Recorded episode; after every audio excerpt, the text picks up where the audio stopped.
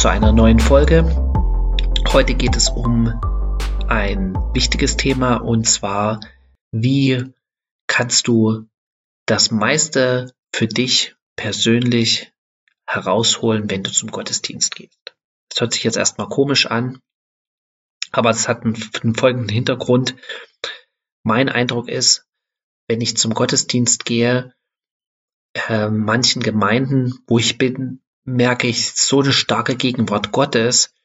Und ich habe das Gefühl, dass äh, manche Leute gar nicht merken, dass Gott überhaupt da ist, beziehungsweise äh, dass sie da sitzen und so teilweise völlig teilnahmslos irgendwie das verpassen, was Gott eigentlich für sie vorgesehen hat. Oder ich sage es mal anders, ich bin in vielen Gottesdiensten gewesen und wenn für die Leute gebetet wurde, ich bin nach vorne gegangen, manchmal wurde noch nicht mal für mich gebetet und ich bin schon unter der Salbung umgefallen oder die Gegenwart Gottes kam so stark auf mich und die Leute waren dann total verwundert, dass auf einmal Gott da ist. Aber ähm, er war die ganze Zeit da. Und ich denke, eine ganz wichtige Sache ist, Gott möchte nicht, dass wir im Gottesdienst sind und ihn verpassen.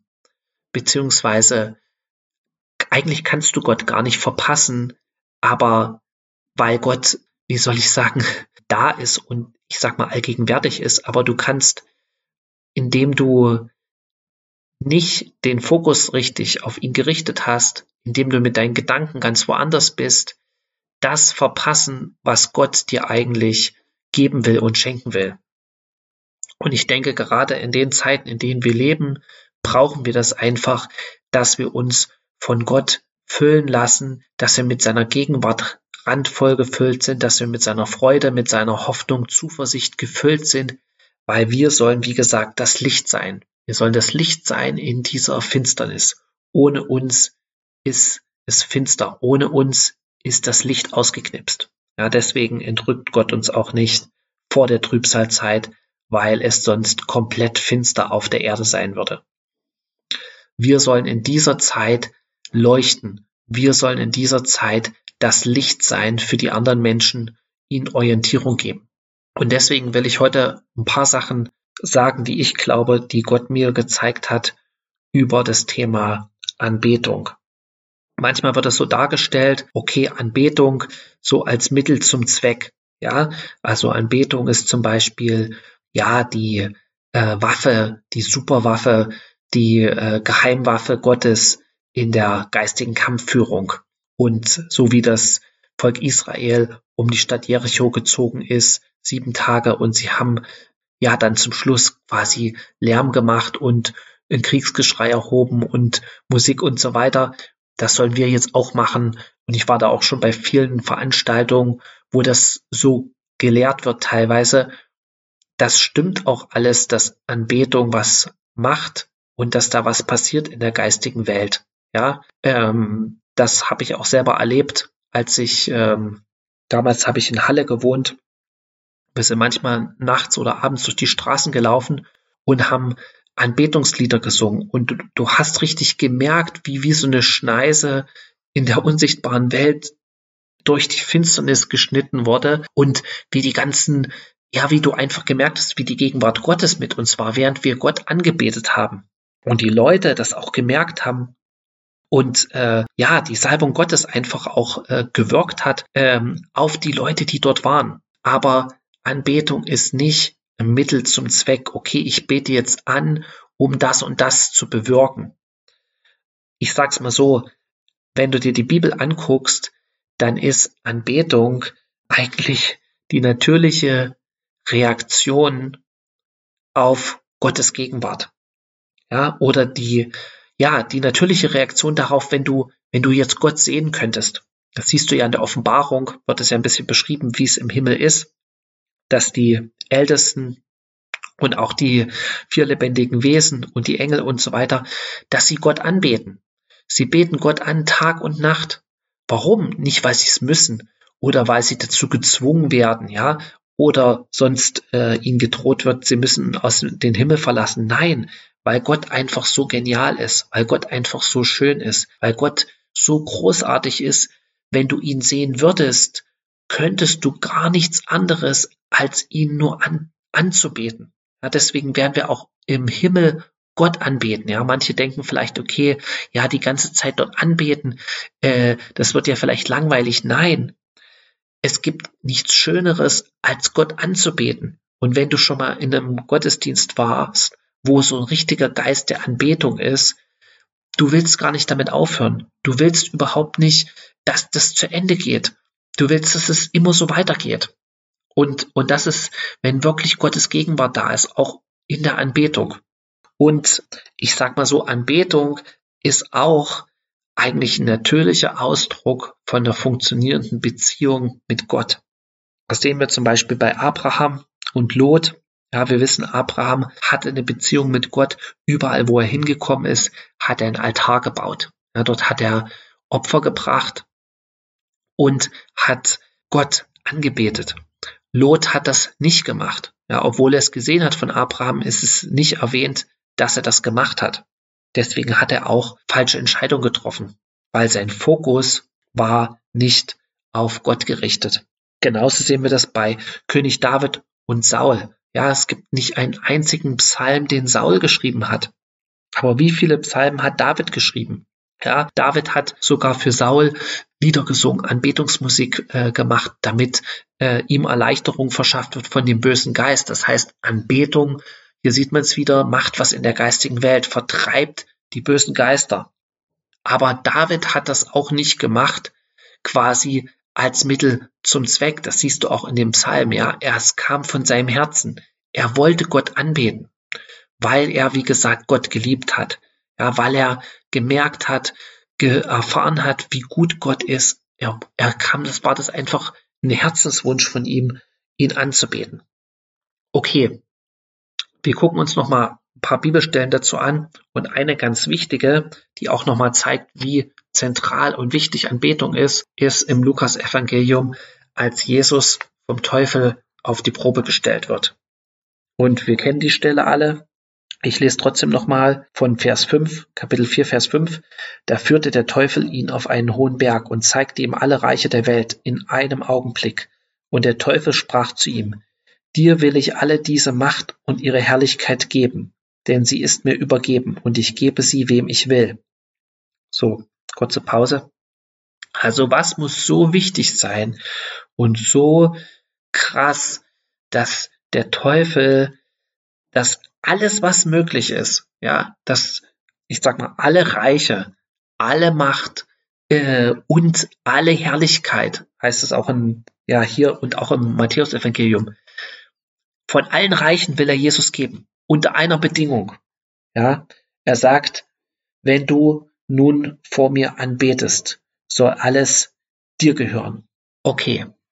Und hier sieht man sozusagen, dass für die Beziehung ja, die wir mit Gott haben, ist Anbetung das Allerwichtigste. Deswegen sagt Gott ja auch in den zehn Geboten, du sollst keine anderen Götter haben neben mir, ja, du sollst dir kein Bildnis machen, weder von dem, was im Himmel ist, auf der Erde noch unter der Erde, bete sie nicht an und diene ihnen nicht, ja, weil das, was du anbetest, dem wirst du automatisch dienen. Das wollte nämlich der Teufel. Der Teufel will, dass die Menschen ihm dienen, dass die Menschen seine Sklaven sind. Ja, deswegen wollte er ja, dass, dass Jesus ihn anbetet. Okay. Das heißt, das Zentrale ist, Gott anzubeten. Und Jesus antwortet darauf, und Jesus antwortete ihm und sprach, weiche von mir, Satan, denn es steht geschrieben, du sollst den Herrn, deinen Gott, anbeten und ihm allein dienen. Genau, hier haben wir es nochmal. Und da bezieht er sich eigentlich auf eine Stelle aus der Tora, aus, den, aus dem fünften Buch Mose. Und da heißt es in Kapitel äh, 6, Vers 13, sondern du sollst den Herrn, deinen Gott, fürchten und ihm dienen und bei seinem Namen schwören. Und ihr sollt nicht anderen Göttern nachfolgen unter den Göttern der Völker, die um euch her sind. Okay, hier hast du auch nochmal einen Aspekt von Anbetung. Ja, du sollst den Herrn, deinen Gott, fürchten. Du kannst eigentlich Gott nicht wirklich anbeten, wenn du ihn nicht fürchtest, wenn du keine Ehrfurcht vor ihm hast, wenn du keinen Respekt vor ihm hast. Beziehungsweise dann wirst du nicht viel auch in der Anbetung erleben. Und das ist eigentlich auch, ich sag mal, ein Problem, wenn du in der Gemeinde bist, wo ich sag mal so eine anbetungsfeindliche Atmosphäre herrscht. Äh, was meine ich damit? Der Mensch ist halt einfach, sage ich mal, ein Herdentier und das ist leider auch bei vielen Christen so oder in der Christenheit, dass du über kurz oder lang dich dann irgendwie anpasst äh, an die sozusagen Geflogenheiten in deiner Gemeinde, wie das dort gemacht wird, ja, wie dort ange angebetet wird. Wenn alle sitzen bleiben, kommst du dir komisch vor, wenn du aufstehst und die Hände hebst. Und wenn niemand sozusagen tanzt, kommst du dir auch komisch vor, wenn du das dann plötzlich machst.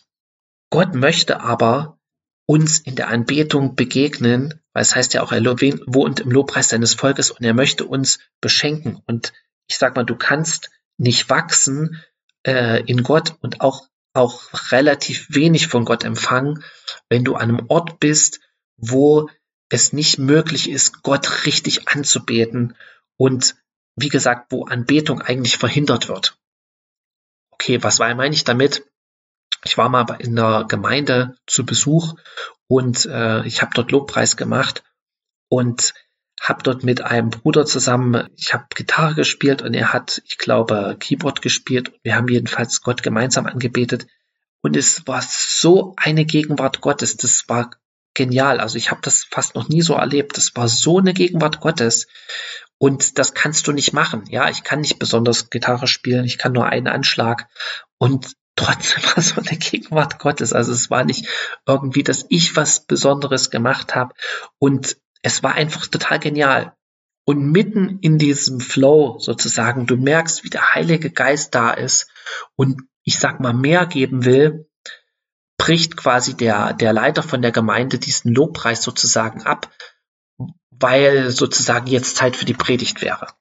Also er hatte irgendwie, entweder hat es nicht gespürt oder er wollte jetzt den Plan durchziehen, äh, wie auch immer. Und, und dann äh, während der Predigt äh, war irgendwie nicht mehr so die Gegenwart Gottes da.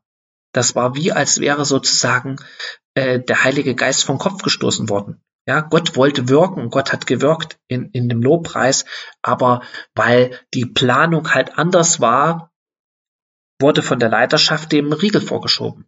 Damit sage ich nicht, dass du nicht einen Gottesdienst planen sollst und dass es nicht auch einen Zeitplan geben soll, aber wir müssen immer offen sein, dass der Heilige Geist unseren Zeitplan auch, wie soll ich sagen, ändern kann. Und Du kannst nicht Gott sozusagen vorschreiben, wie und wann und wo er zu wirken hat und dann erwarten, dass er dann äh, nach dir und nach deinem Befehl und äh, irgendwie wirkt. Das funktioniert nicht. Und äh, die Gemeinde ist, äh, äh hat sich nach äh, einigen Jahren, es hatte sicherlich auch noch andere Gründe, aufgelöst. Ja, das war jetzt nicht der, der Grund sozusagen, aber ein Grund ist, wenn du kein Gespür, Gespür hast für den Heiligen Geist und der Heilige Geist wirkt und du das sogar so, so sozusagen abwirkst, dann kannst du kein Wachstum haben in, in deiner Gemeinde. Dann kannst du nicht erwarten, dass du Wunder erlebst von Gott, wenn du Gott nicht wirken lässt. Wie er möchte und wann er möchte. Okay. Die nächste Sache ist die, wie kannst du jetzt wirklich von Gott einfach, wie ich das am Anfang gesagt habe, das empfangen, was er für dich vorgesehen hat beim Gottesdienst. Und das ist das Wichtigste, dass es dir erstmal vollkommen egal ist, was die anderen tun, was die anderen um dich drum denken, wie die anderen sozusagen denken, wie man Gott anbeten soll. Ja, du sollst natürlich nicht den Gottesdienst stören. Ich mache es zum Beispiel so, wenn ich in einem Gottesdienst bin, wo wenige Leute aufstehen zum Beispiel, dann gehe ich einfach nach hinten, so dass nicht ich sozusagen die anderen störe. Und strecke einfach meine Hände aus und gehe mit meinem Problem zu Gott und rede mit ihm, schütte mein Herz aus. Ja, das mache ich natürlich nicht so laut, dass jemand, äh, äh, dass ich damit auch andere wieder störe. Aber während ich das mache, merke ich schon, wie der Heilige Geist kommt, strecke meine Hände aus und und äh, rede zu Gott, merke schon, wie, wie der Heilige Geist anfängt zu mir zu reden und wie, wie, ja, wie ich einfach Gottes Gegenwart merke. Genau.